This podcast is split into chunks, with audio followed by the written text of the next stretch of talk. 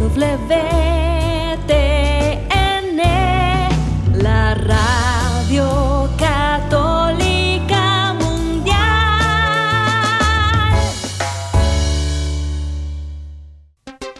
Y ahora en vivo, desde Lima, Perú, EWTN, Radio Católica Mundial, presenta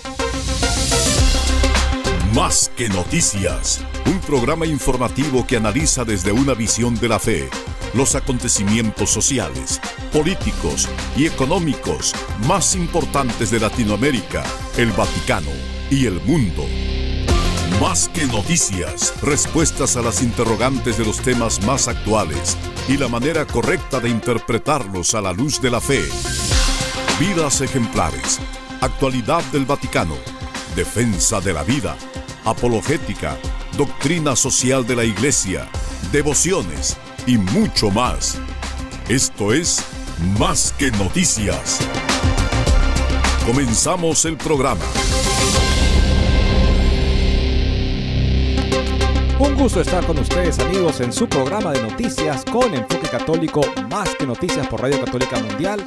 Un gusto vernos siempre acá a las 12 del mediodía hora de Miami que está por llegar a su fin en esta semana. Estamos ya viernes, un día donde vemos hacia el domingo, día de encuentro con el Señor. Y cada momento en efecto es un, una ocasión de encuentro con el Señor. Dios está muy cerca. Verdaderamente es Dios con nosotros. A partir de su encarnación, permanece con nosotros siempre, hasta el fin del mundo. Y este momento de la historia nos lo ha dado a nosotros. Es un regalo de Dios para ti, para que a través de tu fidelidad, de tu conversión, se convierta en un regalo de Dios para muchos más. Esa es nuestra santa y maravillosa misión que llena de sentido todo momento, toda actividad, todo encuentro de nuestra vida. Gracias por acompañarnos en Más que Noticias. Los saluda Eddie Rodríguez Morel. Saludos amigos, les habla Guillermo Montezuma. Qué bueno que nos encontremos nuevamente con ustedes en este programa que intenta ser una pequeña luz para su, caminar, su peregrinar. Y justamente quería comenzar diciendo esto, caminar. Cuánto bien nos hace caminar para aquellos que tienen y que casi siempre es la mayoría de personas que puede caminar y quienes están postrados también tienen que peregrinar y caminar, hacer esos espacios especiales dedicados a contemplar toda la experiencia de la vida, porque justamente en ese caminar eh, podemos reflexionar, podemos hacer ese espacio de silencio, podemos también vivir en un espacio de fraternidad. Es una hermosa la experiencia de peregrinación y queremos contarles que ya viene la decimocuarta peregrinación a la Virgen de Luján está un poco haciendo quizá una réplica de lo que es Chartres o lo que ha sido Covadonga hace pocos meses atrás. Jóvenes, multitud de personas que quieren vivir la experiencia de la fe, tener la experiencia del silencio, de la fraternidad, del sacrificio, también del dolor y del gozo, sobre todo de lo que es el encuentro con nuestra fe, con los corazones de nuestra fe, que es el corazón de nuestro Señor Jesucristo y de la Madre. Vamos a comentarles esta, esta noticia maravillosa de lo que ocurrirá en Argentina y también alentarles para que ustedes hagan y organicen peregrinaciones a esos lugares que son tan importantes en donde ha habido esas manifestaciones de lo divino. Tendremos también un pequeño boletín de Peter Seihan sobre China, porque el gobierno del presidente Biden acaba de publicar su primera ola de prohibiciones de inversión en el espacio tecnológico chino, cosas como la inteligencia artificial o tecnología con aplicaciones militares. Vamos a ver qué consecuencias estima este experto en economía y en geopolítica que tendrá esto para el régimen de China. Nada positivas. Por otro lado, amigos, una interesante nota que nos da Austin Roos sobre la experiencia de su hija en la Jornada Mundial de la Juventud con el título Hicieron llorar a mi hija en la Jornada Mundial de la Juventud. ¿A qué se refiere? Dice, mi hija hizo el Camino de Santiago y luego asistió a la Jornada Mundial de la Juventud. Una experiencia fue transformadora, la otra angustiosa. Y dice por qué. Algunos detalles que seguramente no se enfocan generalmente, pero que mm, según Austin y según su hija, parecían no tener mucha consideración por lo que los jóvenes están buscando en algo como la Jornada Mundial de la Juventud. Amigos, si nosotros en carne propia hemos sufrido aquí en el Perú y en esta parte del mundo los efectos de lo que ha sido la teología de la liberación, que dicho sea por ellos, ya no se enseña, pero sí se vive, y por supuesto que existe y ha mutado, es Fray Clodovis Boff, quien es hermano de Leonardo Boff. Ambos fueron, eh, bueno, frailes, él sigue siendo fraile Clodovis Boff y tiene un mensaje bastante interesante de lo que ha representado la presencia de esa teología la liberación, que simplemente fue un movimiento que vació las iglesias. Él en concreto se refiere al Brasil. Vamos a comentarles esta nota interesantísima. Tenemos también otra nota que nos habla justamente de que Brasil en el siguiente censo podría dejar de ser el país más católico del mundo, puesto que al parecer la población católica del otrora país más católico del mundo, con la mayor población católica del mundo, está por descender debajo del 50%. Y una nota que nos habla también de la cultura a la que nos enfrentamos, la anticultura, esta cultura ideológica, por la cual la actividad de uno, consecuente con valores cristianos, los pronunciamientos que uno pueda tener consecuente con valores cristianos, por ejemplo, en las redes sociales, si llegan al conocimiento de alguien que tiene autoridad laboral sobre uno para contratarlo o como alguien que, en fin, es su jefe en el trabajo, podría ser muy contraproducente. ¿Cuál debe ser la actitud de un católico ante este tipo de acoso ideológico que lamentablemente eh, se presenta como condición de ser contratado o de mantener tu trabajo. Un interesante análisis de David Carlin con, la, con el título La voz disidente dentro de nosotros con respecto a esta cultura de hostigamiento, publicado por The Catholic Thing. Amigos, y una orden que fuera fundada en el siglo XIII por un santo, Santo Domingo de Guzmán, es la orden de los predicadores, se le conoce como los dominicos, pues tenemos una nota excelente de aquello que ha legado a nuestro mundo pues han sido de inspiraciones de lo que son las constituciones, de temas científicos, inventos y también temas deportivos. Es una noticia muy agradable que ya le he compartido a algunos amigos dominicos, como también algo que es refrescante, que es algo que está ocurriendo en medio de este vaciamiento de templos y esta caída en picada de lo que son las vocaciones a la vida sacerdotal en diferentes naciones como Italia, por ejemplo, pues estamos hablando de Nashville, son dominicas en los Estados Unidos que multiplican sus nuevas hermanas, hacen profesión y vamos a compartirles esta nota tan esperanzadora. Los dominicos que están, digamos, viviendo su carisma clásico, su identidad clásica que los ha caracterizado siempre, parece que están en un boom de vocaciones en los Estados Unidos. ¿No sería un ejemplo a considerar para aquellos que ven que las vocaciones no vienen? Tal vez la sabiduría ancestral de la iglesia sobre lo que es la vida consagrada y lo que es el carisma propio de estas comunidades históricas sea la solución para esta falta de vocaciones. El caso de las dominicas de Nashville, de los dominicos de la provincia de St. Joseph en Estados Unidos y este, otras, otras comunidades de este tipo seguramente deberían estar encabezando la lista de las soluciones para el desafío de las vocaciones hoy en día para muchos en la iglesia. Con esto y más regresamos después de una muy breve pausa. No se muevan de EWTN, Radio Católica Mundial. Enseguida regresamos con Más que Noticias.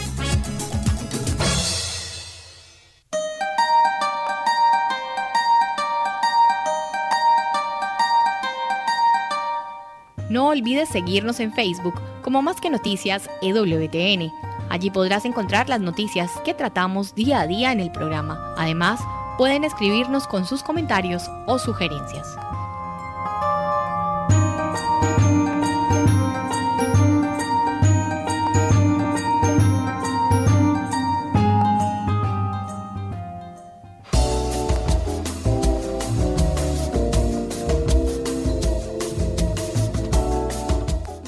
Quieres estar informado de todas las noticias del acontecer de la iglesia y seguir el día a día del Papa Francisco, entra ya a la página web de Así Prensa www.asiprensa.com y podrás estar enterado de todo lo que sucede en la iglesia.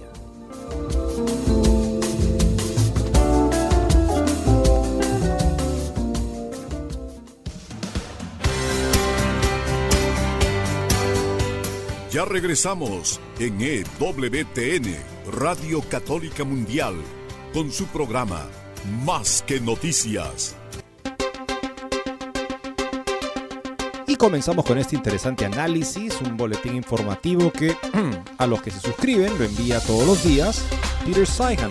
No es una fuente católica, es un experto en economía y geopolítica y dice pues, una perspectiva informada sobre lo que pasa en el mundo actualmente en ese sentido, la geopolítica, o sea, cuál es la nación dominante en diferentes partes del mundo, cuáles son sus intereses, cuáles son sus crisis. Y en el caso de China, Peter Seihan, que no es anti-China para nada, pero sí reporta lo que está pasando en China que debería ser muy preocupante y seguramente lo es para las autoridades del Partido Comunista Chino que rige en ese país. Haciendo la vida difícil para la tecnología china, el boletín de Peter Seihan del día de hoy. El gobierno Biden emitió su primera ola de prohibiciones de inversión en el espacio tecnológico chino, cosas como la inteligencia artificial o tecnología con aplicaciones militares. Sin embargo, el dinero no es el problema para los chinos. El verdadero truco es perder el acceso al conocimiento estadounidense, del cual han sido muy hábiles eh, espías y decirlo, ¿cómo decirlo amablemente, no? Ladrones hasta la fecha. Esta es solo la primera ola de restricciones de capital impuestas a los chinos, pero no se verán afectados por el efectivo. Durante los últimos 30 años los chinos han restringido el flujo de capital al exterior, asegurando un suministro ilimitado de dinero en casa. Es por eso que China ha experimentado un crecimiento explosivo en las últimas décadas. Lo único que les falta es acceso. Sin el conocimiento y las conexiones que les dio la inversión estadounidense, todas esas puertas se cerrarán de golpe en sus narices. La innovación se sofocará y el crecimiento económico se detendrá. Esta es solo la primera ola de restricciones de capital impuestas a los chinos, pero los efectos a largo plazo serán devastadores, según Zion. Y para patear a Xi mientras está en el suelo, solo tendrá que sentarse y ver cómo los sectores tecnológicos de los países a su alrededor en el Asia suben a la cima, ¿sí? Porque si China no va a ser el destino de inversiones en estos campos y por lo tanto no va a tener ya acceso a esa información que hábilmente lograba robar y duplicar, pues entonces los países en su entorno son los que van a tener acceso a esa tecnología sin que China pueda hacer nada al respecto. O sea, esta imagen que tenemos de que China es una gran productora de tecnología y, y que no es así. China ha vivido de información, de productos de patentes estadounidenses eh, hábilmente sustraídos de las bases de datos de las empresas chinas en las cuales hacía esta inversión estadounidense por orden del gobierno, porque toda empresa china considerada importante era automáticamente un aliado político del gobierno. Bueno, con respecto a la tecnología, eso está por sufrir su primer gran revés de varios, según lo que nos avisa Peter Seihan. Eddie, yo quisiera hacer mención simplemente de un punto que está sonando mucho aquí en el Perú, de un puerto que se llama el puerto de Shanghai, que pronto en los artículos que ponen en la prensa y en las redes es que será el futuro Shanghai.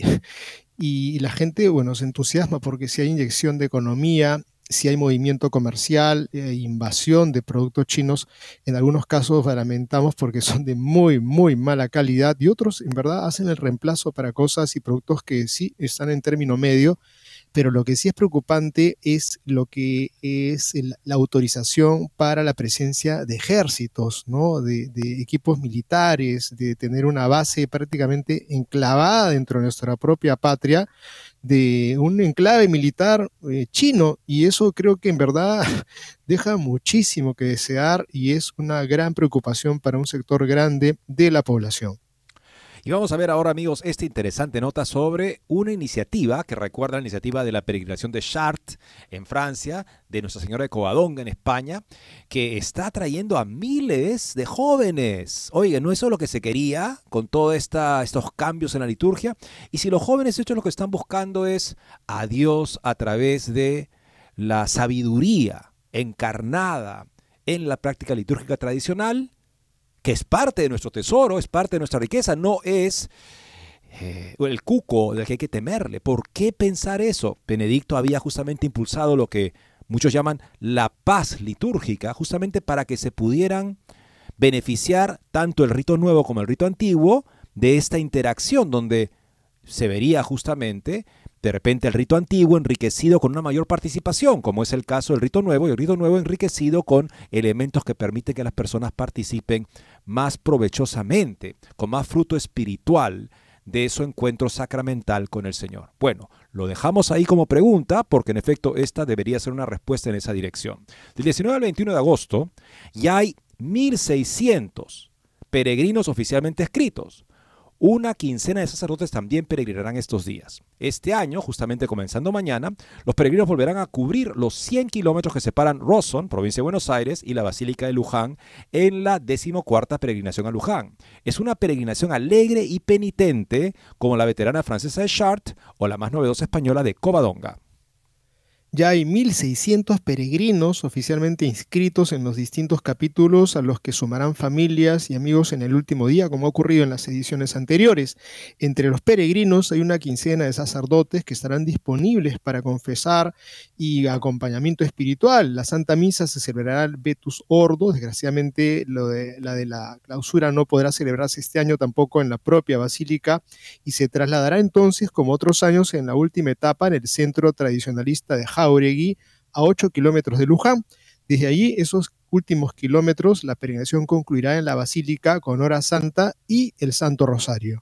La peregrinación está organizada por Nuestra Señora de la Cristiandad de Argentina. Es un grupo independiente constituido por fieles católicos laicos. El objetivo de dicha peregrinación es la santificación del alma a través de las gracias pedidas a nuestro Señor por intercesión de la Santísima Virgen María, ofreciéndole las oraciones, sacrificios y mortificaciones durante los tres días. Se encomendará especialmente a eh, la patria argentina y al Santo Padre, su salud y sus intenciones. Nuestra Señora de la Cristiandad busca contribuir a la restauración del espíritu de la cristiandad según las posibilidades y siempre con el auxilio divino que ha dado a la Iglesia y al mundo tantos santos, héroes y defensores de la fe. Para esa empresa depositan su confianza en el fundamento de la vida cristiana, el santo sacrificio de la misa. Por ello parte de su apostolado es la devoción a la Santa Misa. Por ello durante la peregrinación se busca resaltar y recordar los cuatro fines de la misma. A la adoración para honrar a Dios de la forma más convincente. B. La acción de gracias para agradecer sus gracias inmensas y gratuitas. C. La propiciación por nuestros pecados y por las almas del purgatorio. Y D. La súplica por nuestras necesidades particulares y por las del mundo. Amigos, qué hermosa iniciativa, qué maravilloso momento van a vivir en Argentina. 1.600 personas hasta el momento inscritas, esperamos que sean muchísimas más se vayan uniendo todos los que puedan y caramba, nosotros miramos a la distancia que esto va a ser maravilloso porque quien ha hecho una peregrinación tiene un gratísimo recuerdo. Sí, hay un poco de dolor, cansancio, sufrimiento, frío, espinas, ampollas, eh, sol, calor, pero cuando uno llega después de haber hecho esa travesía, la alegría y el gozo de encontrarte en la casa del Señor es inenarrable o cuando encontramos a la imagen de nuestra Madre la Virgen es absolutamente conmovedor Creo que nadie se puede arrepentir de haber peregrinado y de haber vivido esa experiencia de todo. En verdad es casi como una especie de resumen de la propia vida, la experiencia del silencio, de la soledad, de la alegría, de la fraternidad. Y creo que nadie se va a arrepentir si es que acuden a esta peregrinación los que se encuentren en Argentina, van a sentirse dichosos y quienes a la distancia los miramos, cuando aparezcan una alguna peregrinación a las cuales les inviten, no dejen de ir. Y ahora veremos un recuento de una peregrinación, el, Camino de Santiago, y también la experiencia de la Jornada Mundial de la Juventud de la hija de un conocido autor estadounidense católico, Austin Roos. Eh, y un cierto contraste entre esta peregrinación tradicional, digamos, bien acompañada espiritualmente, y algunos aspectos de la Jornada Mundial de la Juventud que a una persona, una joven que estaba buscando justamente ese encuentro con Dios de adoración, por ejemplo, al Santísimo, Interesantemente, justamente este momento de la vigilia nocturna fue recortado a solo media hora y se pasaron otro tipo de, digo, contenidos durante el resto del tiempo. ¿Por qué se tendría que hacer eso? No se pregunta. Bueno, hicieron llorar a mi hija en la Jornada Mundial de la Juventud, dice escribe Austin Roos en Crisis Magazine el día de hoy. Mi hija hizo el camino de Santiago y luego asistió a la Jornada Mundial de la Juventud. Una experiencia fue transformadora, la otra, escribe Dus, angustiosa. Mi hija Lucy caminó 100 kilómetros por el camino hace unas semanas. La experiencia fue transformadora. Cada imagen que envió de vuelta fue alegre, puramente alegre. Tengo una foto de ella bailando en el camino que me hace llorar cada vez que la miro. Su grupo estaba compuesto por unas 100 niñas de los Estados Unidos bajo la atenta mirada de los numerarios, los consagrados del Opus Dei. No fue solo un paseo, sino un retiro, algo que nunca olvidará. Había un poco de fervor patriótico, nuestras chicas ondeaban ocasionalmente banderas estadounidenses y coreaban Estados Unidos, Estados Unidos. Cualquiera pensaría que en la Europa antiestadounidense eso no caería tan bien, de nada. Con frecuencia recibían grandes sonrisas, cánticos de respuestas y bocinazos, tal vez no de los franceses. Su grupo siguió hasta Fátima, donde cojearon sobre sus rodillas, sobre sus rodillas con sangre. Y luego fueron a la Jornada Mayor de la Juventud en Lisboa. Dice que amaba ambas experiencias, que amó ambas experiencias, pero que amó más ese camino, esa peregrinación que hicieron hacia Lisboa. El camino fue un retiro, era incluso místico, Jornada Mundial de la Juventud, bueno, algo menos místico. El punto culminante de la Jornada Mundial de la Juventud fueron las bailarinas con ombligo al aire que bailaron con música tecno-robótica frente al Papa. Mi hija estaba realmente horrorizada ante ese espectáculo. Y luego vino la vigilia de toda la noche. Lucy esperaba pasar horas frente al Santísimo Sacramento y luego quizás unas cuantas horas de sueño ella lo tenía todo planeado. Y luego en lugar de la adoración de toda la noche, sacaron el Santísimo Sacramento y luego se lo llevaron después de solo 30 minutos. Lucía lloró. Uno de los numerarios tuvo que consolarla. De hecho, en ese momento las emociones estaban crudas por la falta de sueño y la fatiga por caminar tanto. Pero ella estaba bien y verdaderamente abatida porque le quitaron el Santísimo Sacramento. ¿Por qué? Ella preguntó. ¿Por qué harían eso? Y luego sucedió algo verdaderamente espantoso. Reemplazaron el Santísimo Sacramento con un documental de propaganda sobre el cambio climático. Fuerte, estridente, propaganda de izquierda, escribe Rus. Mi hija y otros estaban horrorizados. ¿Y qué oportunidad perdida de tener al Santísimo Sacramento expuesto en compañía de más de un millón de, jóvenes durante toda la noche? En medio del estruendo de la propaganda ambientalista, se quedó dormida pero unas horas más tarde la despertó un sacerdote DJ que tocaba discos. Estaba bien, está bien, le gustaba el sacerdote de mi hija, le gustó el sacerdote DJ. Hemos visto informes de cómo el Santísimo Sacramento fue maltratado en la Jornada Mundial de la Juventud prácticamente sacrílegamente. Un sacerdote que conozco dice, realmente no es posible tener una misa reverente para un millón de personas. Un colega mío llevó a un grupo de jóvenes de New Jersey a Lisboa y le sorprendió la falta general de respeto que vio entre los jóvenes. Estaba claro que no había ningún esfuerzo por engendrar una atmósfera de reverencia. Al igual que el mal manejo del Santísimo Sacramento, esto depende de quien lo haya organizado. Podría haber habido un ambiente de respeto si los organizadores lo hubieran querido y alentado. Parece que no lo hicieron. Mi hija dijo que parecían querer una rave católica. O sea, un tipo de fiesta así, mm, digamos, efusiva, de, música fuerte católica, versión católica. Mi hija dijo de los bailarines robot con ombligo al aire. Esto no es lo que quieren los jóvenes. Esto no representa adecuadamente a la juventud ante el Papa. Era como si el tío de alguien tratara de estar a la moda para los muchachos.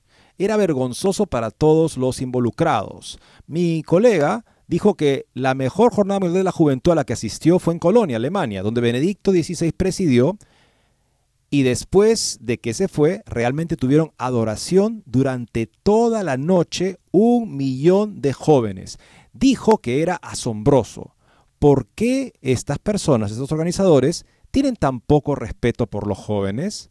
¿Creen que los jóvenes no quieren más que puré insípido para comer? Nos preocupa por supuesto que el próximo sínodo esté siendo organizado, si no por exactamente las mismas personas, con exactamente el mismo espíritu. ¿Ves el logo del sínodo y lo infantil que parece todo? Cuando dolorosamente a la moda tu tío está tratando de ser para los niños, para los jóvenes, vistiendo chuletas de cordero y pantalones acampanados, poniéndose todo maravilloso. Me hago eco de los que dicen que esto huele un poco a las pancartas de guitarras de filtro, que pensábamos que se habían extinguido hace unas décadas. Es casi como si no creyeran en la presencia real o estuvieran avergonzados por la presencia real y otras prácticas malolientes que una vez encantaron a nuestra fe y a los fieles. Mi hija tuvo un viaje de transformación a Europa para hacer el camino, esta, esta peregrinación que hicieron hacia Fátima, disculpen, no fue hacia Santiago, hacia Fátima, de 100 kilómetros, y aún así salió de la Jornada Mundial de la Juventud ligeramente magullada, pero todavía ardiendo por la fe.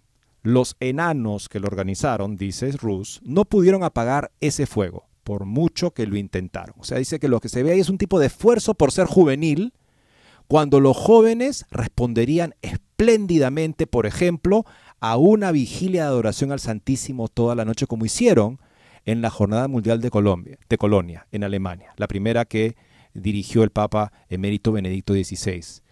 Los jóvenes han sorprendido y sorprenden una y otra vez cuando se les presenta la fe católica y el llamado a ser católicos coherentes. Lo hemos visto justamente en esa experiencia que fue sorpresiva, crecientemente sorpresiva para todos los que han participado de la Jornada Mundial de la Juventud desde sus inicios. ¿Por qué se quiere aplicar una fórmula diferente? ¿Por qué rebajar la expectativa? Como dice acá justamente este autor, ¿por qué tener tan poco respeto por los jóvenes de no darles el mensaje que Juan Pablo II se atrevió a darles con tales frutos, es que se piensa que el joven va a ir simplemente como a divertirse con un poquito de religión, más bien lo que quiere es algo completamente diferente, que rompa todas las categorías demasiado planas de la vida del joven actual, con un encuentro real con Dios, como Dios quiere ser encontrado en la Sagrada Eucaristía, en los sacramentos, en la doctrina de la Iglesia. Para otro tipo de causas ambientalistas y demás, hay ya muchas actividades y muchas ofertas en la cultura. La Iglesia debería dedicarse a hacer la oferta que ella tiene como sagrada misión, anunciar el Evangelio y la conversión también a los jóvenes. Eddie, aquí hay alguien importante, dijo alguna vez, lamentablemente importante, dijo esto tan terrible que nos ha quedado de verdad grabado en la mente pues nadie se convierte delante del Santísimo. Y hace poco también ocurrió con un sacerdote que le dije, bueno, después de esta misa que queremos hacer, queremos hacer una pequeña eh, bendición con el Santísimo Sacramento. Y el sacerdote me dijo, no, la gente no entiende esto. Quizá el que no entiende es el sacerdote. Quizá el que no entiende es que eh, la gente al contemplar el misterio del Santísimo no es él por sus ornamentos o por su vestidura, por su hermosa predicación, el que va a hacer que esas personas se postren, entiendan a Jesucristo presente en el Santísimo sacrificio del altar, en su presencia eucarística. Ahí creo que hay una tremenda, una tremenda herejía, diría, pelagianista, en donde creen que ellos son los que comprenden todo, que ellos son los que predican, que ellos son los que con su testimonio, no, es el Señor el que nos ha dado el testimonio y su presencia real pues pudo haber durado toda la noche y probablemente en esa noche habrían de repente muchos que estarían comprendiendo el misterio de ese Dios entre nosotros. Haberlo retirado en 30 minutos para poner después una música de nada o ponerse a bailar y hacer tontería y media, creo que fue una pérdida gigantesca de verdad de tiempo, absurdo, decir, no, tenemos que ser como los jóvenes, entonces hagamos lo que ellos hacen en la noche de baile. Eso me parece un absurdo, un ridículo y una actitud, ¿verdad? Casi herética, diría, porque creen que comprenden todo, los que no entienden nada, y los jóvenes están buscando hambrientos a Cristo. Horizontalizar a la iglesia, ponerla al nivel de agendas y objetivos que pueden incluso ser buenos, pero simplemente humanos, es algo que lamentablemente espanta a los fieles y los hace buscar el alimento espiritual fuera. Es lo que parece que lamentablemente está pasando en Brasil ya tras varias décadas de experimento de un tipo de religión social y poco más que eso. Según el presidente de la Conferencia Episcopal Brasileña y arzobispo de Porto Alegre, Monseñor Jaime Spengler, la disminución del número de católicos es un tema que preocupa a la Iglesia. No ha comentado nada sobre la ocasión perdida en el Sino de la Amazonía, en la que el tema no era la principal preocupación. Los obispos de Brasil están poniendo la venda antes de la herida. La posibilidad de que Brasil pierda el título del país más católico del mundo y el número de fieles sea inferior al 50% respecto al total de su población, dicen que preocupa a la Conferencia Nacional de Obispos del Brasil, que enfrenta un escenario desafiante para combatir la evasión de creyentes y la migración de católicos a otras religiones cristianas. No fue el tema estrella en el Sino de la Amazonía, no se afrontaron las causas y se desaprovechó una vez más la oportunidad entre Pachamama, celibatos y bosques. Hubo algunos obispos que alertaron.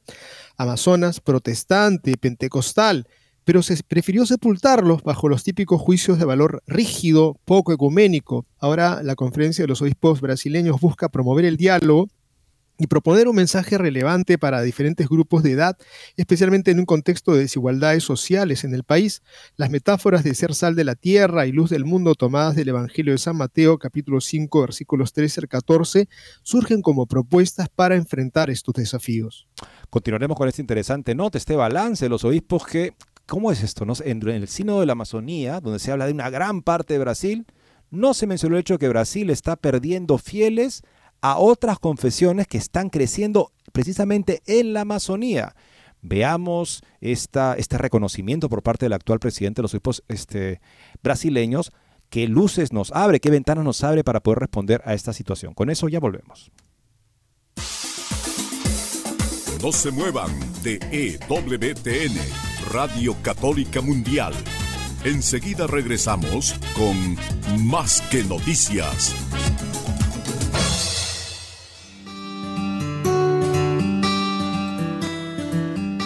En la página web de EWTN podrás encontrar los programas de EWTN Radio y Televisión. Solo tienes que descargar los podcasts y así encontrarás tus programas preferidos. Recuerda en www.ewtn.com.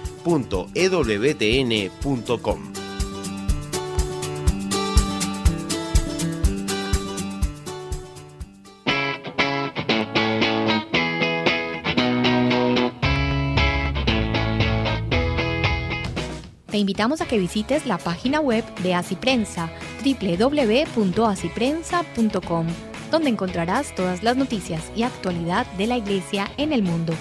No lo olvides, www.asiprensa.com.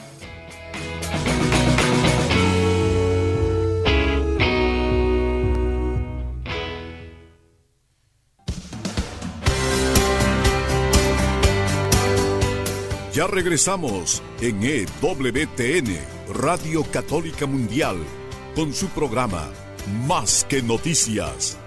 Para comunicarse en vivo con Más que Noticias, nos pueden llamar desde Estados Unidos al teléfono gratuito 1-866-398-6377 y desde cualquier parte del mundo al 205-271-2976.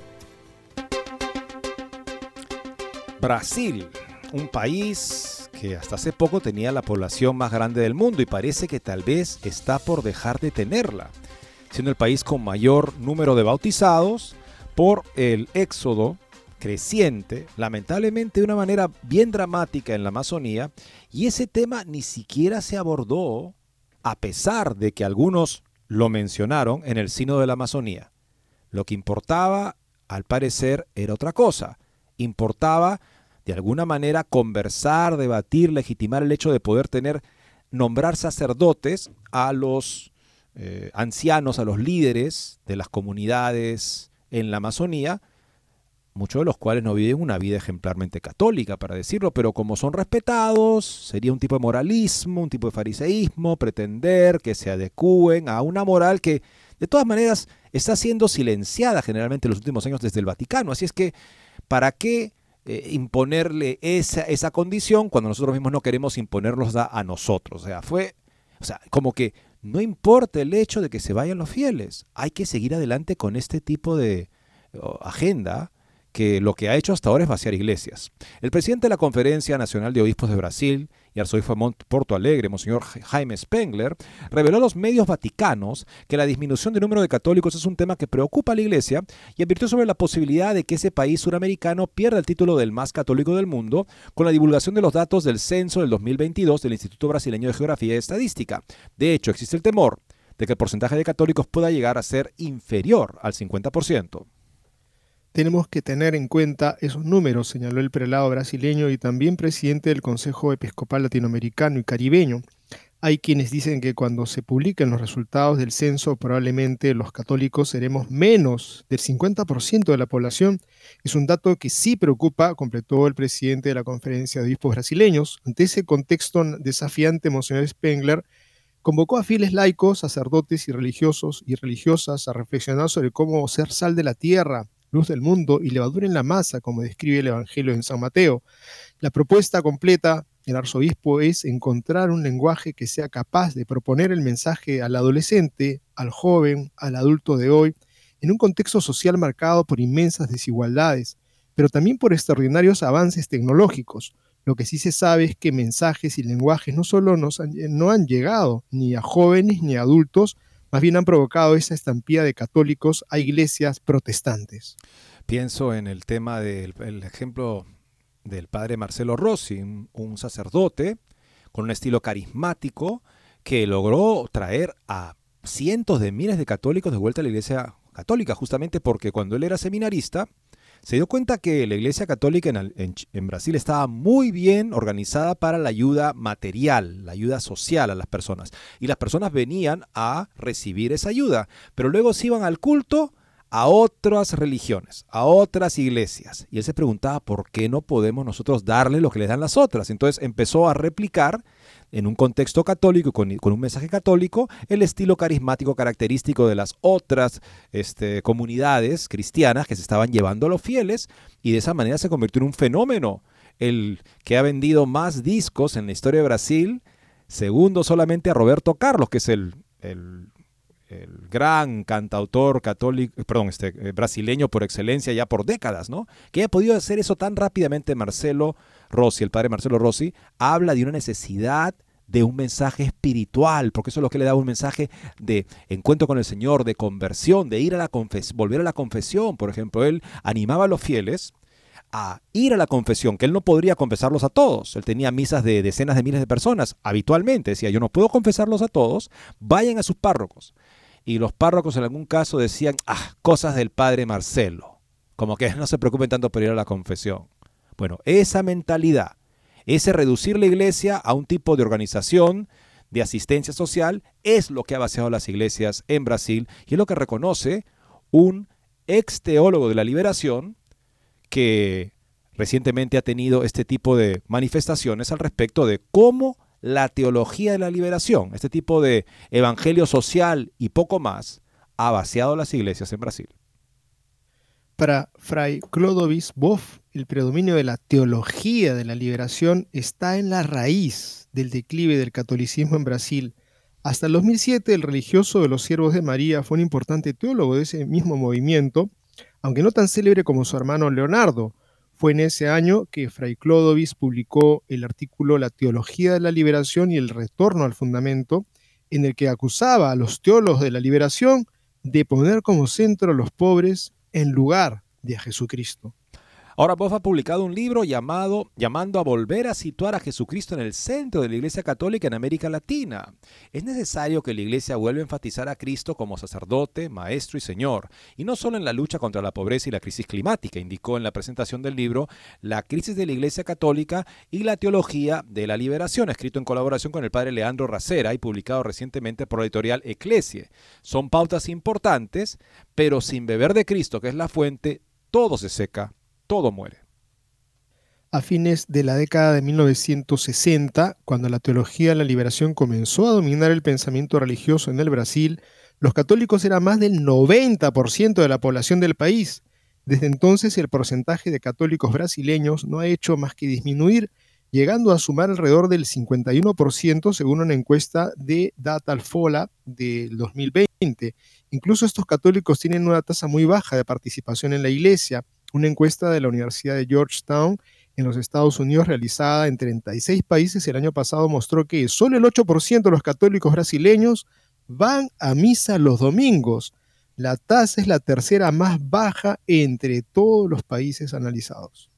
Para Boff y Racera, la disminución de la asistencia a la iglesia se debe a que no se transmite el depósito de la fe. Con la teología de la liberación, la fe se instrumentaliza en función de los pobres, escribe Fray Clodovis en su libro. Se cae en el utilitarismo o funcionalismo en relación con la palabra de Dios y con la teología en general. La teología de la liberación apela a ideas como márgenes de gratuidad y reserva escatológica para afirmar su respeto por la trascendencia de la fe. De hecho, la parte de la trascendencia es, en esta teología, la parte más pequeña y menos relevante. La parte del león, la porción del león recae como siempre en la lectura liberadora socialmente de la fe, escribe Clodovis Boff. Para el fraile, muchos católicos intentaron llenar este vacío con el protestantismo, el esoterismo, el neopaganismo e incluso el satanismo. Dice este texto, eh, abro comillas, lejos de haber desaparecido, sería absurdo decirlo, la fe en Cristo sigue siendo un referente para la Iglesia, puntualizó el fraile en una transmisión en vivo para el lanzamiento de su libro en la que habló sobre el tema La crisis en la Iglesia Católica, falta de fe, ideologías y mundanidad, pero la cuestión decisiva es si la fe en Cristo es su referencia central, principal, determinante. No se trata de que la Iglesia afirme la centralidad de Cristo solo en términos formales y teóricos, sino de afirmarla existencial y operativamente como corazón palpitante de toda su vida y acción, aseguró el fraile. Muy interesante esto, o sea, no dice que desaparezca la referencia a Cristo, pero Cristo es instrumentalizado con el fin de reformas sociales ese Cristo, bueno, es un Cristo instrumental, o sea, no es el sentido de todo, tiene que volver a ser el sentido de todo, justamente, el corazón palpitante, el centro de todo lo que hacemos. Y no es eso en el mensaje de la teología de la liberación. Sirve para convocar a las personas para un tipo de agenda social y poco más que eso. La parte escatológica, o sea, la parte eh, trascendente, eterna, es la parte mínima, menor de toda esta propuesta. Afirmar doctrinalmente el primado de Cristo en la Iglesia, continúa Clodovis, cuesta poco, indicó. Afirmar, sin embargo, de manera existencial que Cristo es el centro absoluto de la iglesia cuesta y mucho, cuesta el corazón y el alma, cuando no las lágrimas y quizás sangre. En el libro Fray Clodovis Boff habla de cómo colaboró con la teología de la liberación durante los pontificados de San Juan Pablo II y Benedicto XVI. Para él es necesario que la teología de la liberación sea repensada con Cristo y no con los pobres en el centro, para que sea oportuna, útil y necesaria, como destacó el Papa Juan Pablo II en su carta a los obispos brasileños de 1986. Las críticas a la teología de la liberación distanciaron a los hermanos Clodovis y Leonardo Boff. Leonardo Boff dejó la iglesia, se casó y es profesor jubilado de ética y filosofía de la religión y ecología en la Universidad del Estado de Río de Janeiro. Y Clodovis vive como monje en Río Branco. Amigos, esta es la gran desgracia de la teología de la liberación. Para ellos es más importante la ecología, para ellos es más importante la acción social que estar predicando el reino de los cielos, que incluso promover la vida sacramental, y si lo hacían simplemente es porque habían pedido, pero de que les naciera el deseo de dar de comer a la gente el pan de la Eucaristía, de dar de comer la palabra de Dios, de predicarles ese reino de los cielos que comienza con nosotros aquí en la tierra con nuestro esfuerzo, nuestro trabajo, pero que se va a planificar luego de nuestra muerte. Ese tema estaba vedado, no significaba absolutamente nada y por lo tanto el pueblo se da cuenta, ¿qué pastores son estos? Prefiero escuchar un pastor evangélico que me habla de Cristo que alguien que me busca simplemente decir que recoja las bolsas o que no compre bolsas o que simplemente cuide a los peces porque se están muriendo. Eso es importante, sí, seguramente, pero es lo más importante, creo que ahí esta gente eh, se quedó sin la parte más importante, no le dieron de comer al pueblo de Dios el alimento que da vida eterna. Y este siguiente artículo busca equiparnos ante una mentalidad difusa que para muchos tiene consecuencias laborales. Tenemos que trabajar. Y que si encontramos un ambiente como en los Estados Unidos, donde algunas empresas, corporaciones asumen una línea tan ideologizada que la moral cristiana es vista como algo que es incompatible con trabajar para esa empresa. ¿Qué puede hacer uno? Algunos consejos una reflexión importante sobre este tema que nos da David Carling en su artículo publicado para The Catholic Thing, La voz disidente dentro de nosotros. Es posible que haya notado que puede meterse en problemas por expresar la opinión de que la conducta homosexual es moralmente incorrecta o antinatural. Es posible que te llamen homófobo, odiador o fanático, y si hay un registro público de haber expresado tal opinión en el pasado, reciente o incluso distante, es posible que esto lo descalifique para el trabajo que está solicitando. O si ya tiene un trabajo, su jefe puede llamarlo a la oficina para recibir una reprimenda. Se puede colocar una carta de censura en su expediente y se le puede advertir que si reincide en su ofensa perderá su trabajo.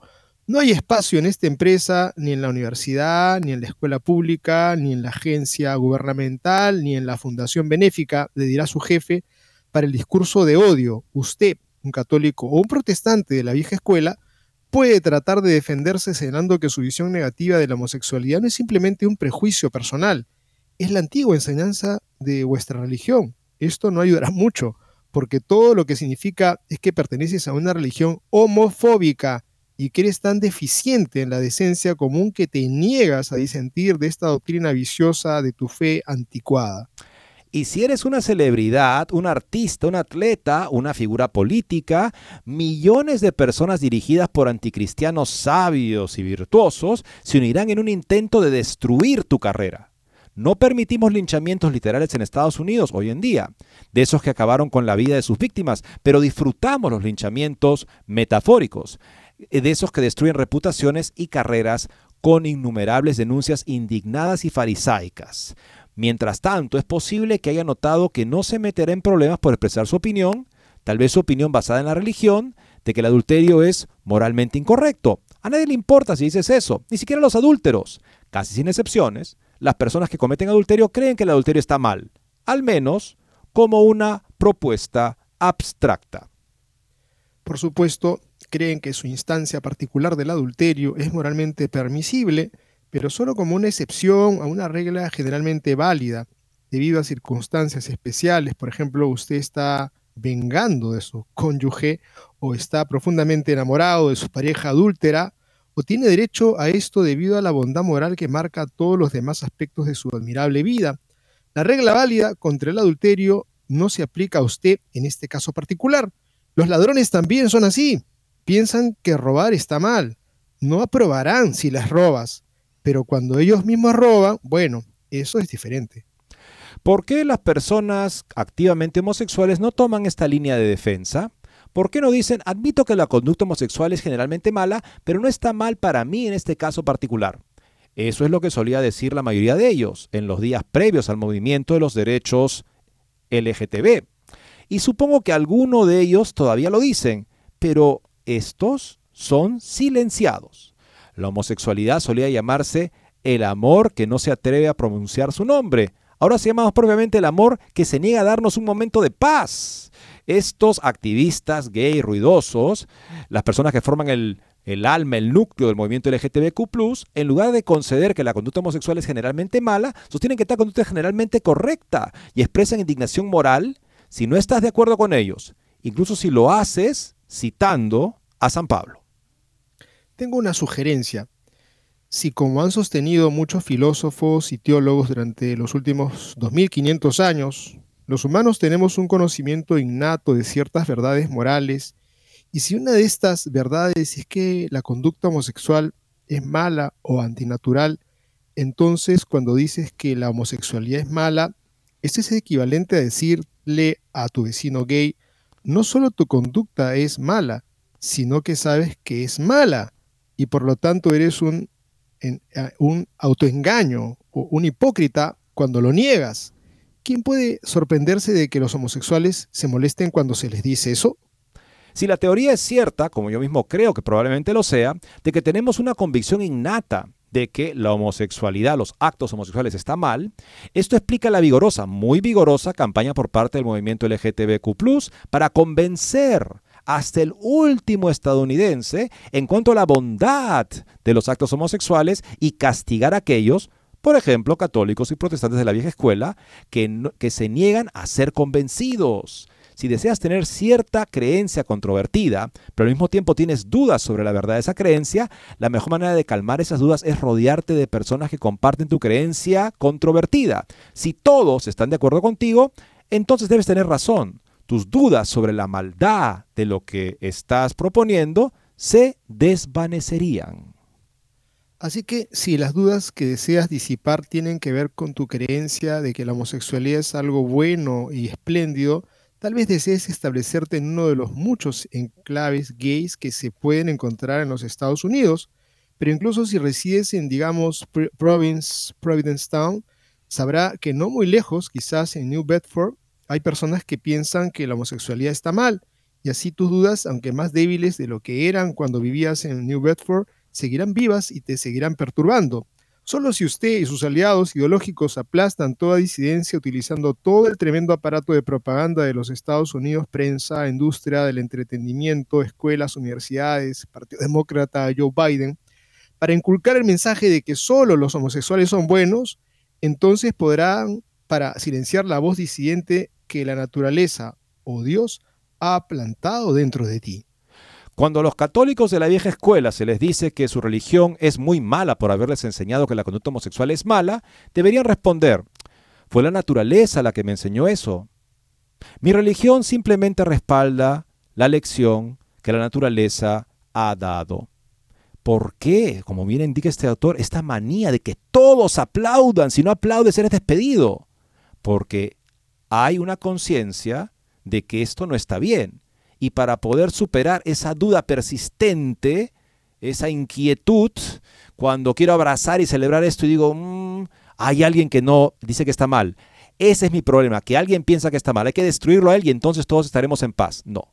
Seguramente es la voz de la conciencia que Dios ha puesto en nosotros que hace que estas personas, para acabar con esa preocupación que es interior, pretendan imponer la ideología a todo el mundo de manera que todos canten y aplaudan. Pero ¿saben qué? Incluso cuando eso se dé, no cesará la preocupación, como está indicando ese autor, porque la voz que reprueba ese tipo de conductas es una voz interna, es la voz de la conciencia que Dios le da a los hombres y que por mucho que quieran sobre este tema parece que no están pudiendo sofocar y, de esa y eso se manifiesta justamente como persiguen a las personas que simplemente piensan diferente. O sea, tú piensas, Guillermo, que si estas personas pensaran que tienen toda la razón del mundo y que el que no la piensa es un homófobo o una persona con un problema psiquiátrico, pues tendría que decir, bueno, yo sé que hay personas con problemas psiquiátricos que piensan, por ejemplo, no sé, que las vacas vuelan. Pero yo no voy a ponerme a decirles, a obligarlos a entrar, no sé, a, a la institución de salud mental, a tratar de forzarlos a que nieguen que las vacas vuelan. Sería, yo estaría más loco que ellos. ¿Por qué esa manía de querer obligarlos a decir algo sino es porque a mí me preocupa. O sea, no es algo que está afuera.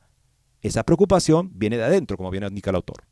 Y, además otra cosa, si hubieran leyes que de pronto declararan que la homosexualidad está bien, que las violaciones de menores están bien, si de pronto hubiera todo eso, todo ese aparato institucional, legal, jurídico, siempre en la voz de la conciencia se les dirá a cada persona que es incorrecto, que es una farsa, que es una estafa, entonces, este esmerado esfuerzo que hacen por tratar de, demostrar lo contrario, no lo podrán, no lo podrán acallar porque está en la naturaleza, está en la conciencia de toda persona y además está después de que uno comete un acto malo que te dice tu conciencia, estás en el error, has cometido una barbaridad, no está bien, no estás bien, debes cambiar.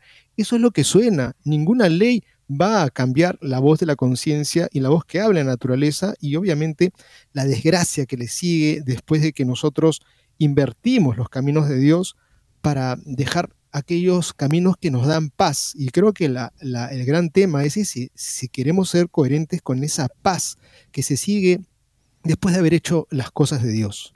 Y vemos justamente que aquí los clérigos, los obispos, los sacerdotes, los activistas como James Martin, algunos cardenal Hollerich, están tan equivocados, han dejado que esta ideología se les meta a la, mente tanto que piensan que lo bueno y lo moral es normalizar este tipo de comportamientos al interior de la Iglesia Católica. O sea, se convierten en los enemigos de ese resquicio de conciencia que aún queda en la alma, en la mente de las personas que pretenden ayudar. Y es más, si una persona se confiesa de orientación homosexual y está en contra de este tipo de comportamiento, será visto incluso como un tipo de víctima de la maldad que la iglesia ha promovido al indicarnos lo que la naturaleza misma nos indica, que ciertos actos, que toda actividad sexual fuera del vínculo abierto a la vida, exclusivo y permanente del matrimonio entre un hombre y una mujer, que es el único matrimonio, es algo que va contra la naturaleza y contra la razón.